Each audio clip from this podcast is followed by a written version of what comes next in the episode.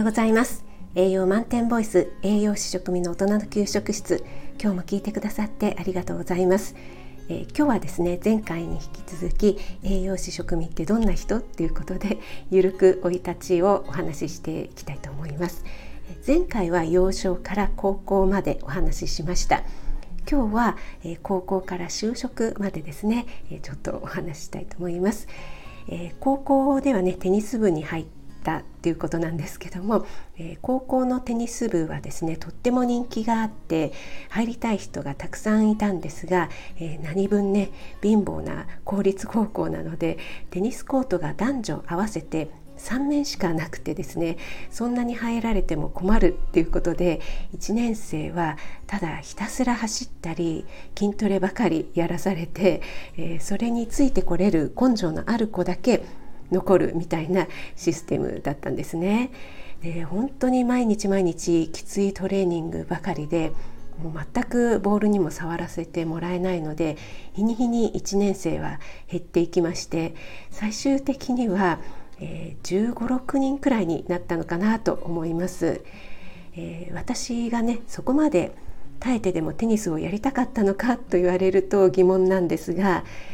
なんかねやめたら先輩たちの思惑通りになるのが悔しいとか 負けたくないとか、えー、脱線した、えー、一人になりたくないみたいな一心だったような気がします。でそのおかげか最後まで耐えて残った1年生のメンバーの絆はすごく深まって今でもお付き合いがあります。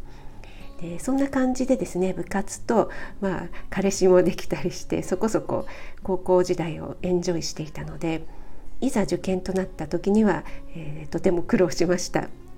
で担任がですね私の成績で入れる大学があるからって言って、えー、推薦でね入れる大学があるからどうかっていうふうに勧めてくれたんですが何を思ったのか断ったんですね。で断ったのに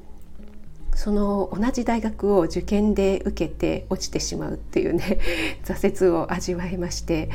え、だったら推薦で入ればよかったじゃんっていう話なんですが、え、ね私何やってんだろうって思ってえー、浪人は絶対したくなかったし親も許してくれなかったので、まあ、あの適当に受かったところに進学して、えー、何を頑張ったというわけでもない大学生活を送りました。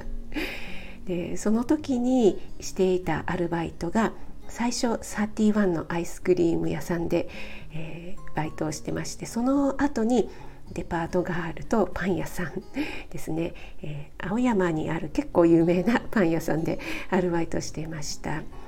で就活はですねそこそこ頑張ったんですが某大手企業2社ですね最終面接まで行ったんですけども両方とも最終面接で落とされるというね辛い経験をしましてもう本当に今まで何度足を運んだんでしょうねっていうぐらいねえー、何度も何度も足を運んだのでものすごく脱力感と、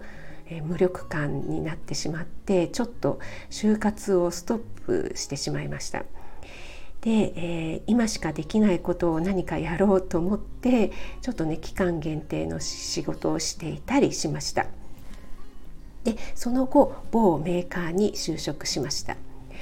えー、パソコンや、えー、当時ねまだワープロっていうのも 主流で流行っていたのでたくさんの研修をさせてもらってでインストラクターとしてね初心者向けの講座などを担当したり、えー、企業向けのシステム的な機種に関しては営業さんを紹介したりとかしていました。で当時のねパソコンはもう今とは比べ物にならないくらい本当に分かりづらくて難しかったので、えー、私のね年齢でも機械物にあんまり抵抗がないのはその時ね学ばせていただいた経験があるからなのかなと、えー、思っています。で私が担当していた企業向けの機種のですね導入を検討したいっていう、えー、お客様がいてで関連会社で同じ機種をね担当している営業マンの方にそのお客様を紹介したんですが、えー、まあそれがきっかけかどうかはわからないんですけども、えー、その営業マンが今の夫です。ということで2回にわたってお話しさせていただきました、えー、今日も聞いてくださってありがとうございました。フォローいいね押していただけると嬉しいです。6月30日水曜日今日も良い一日となりますように気をつけていってらっしゃい。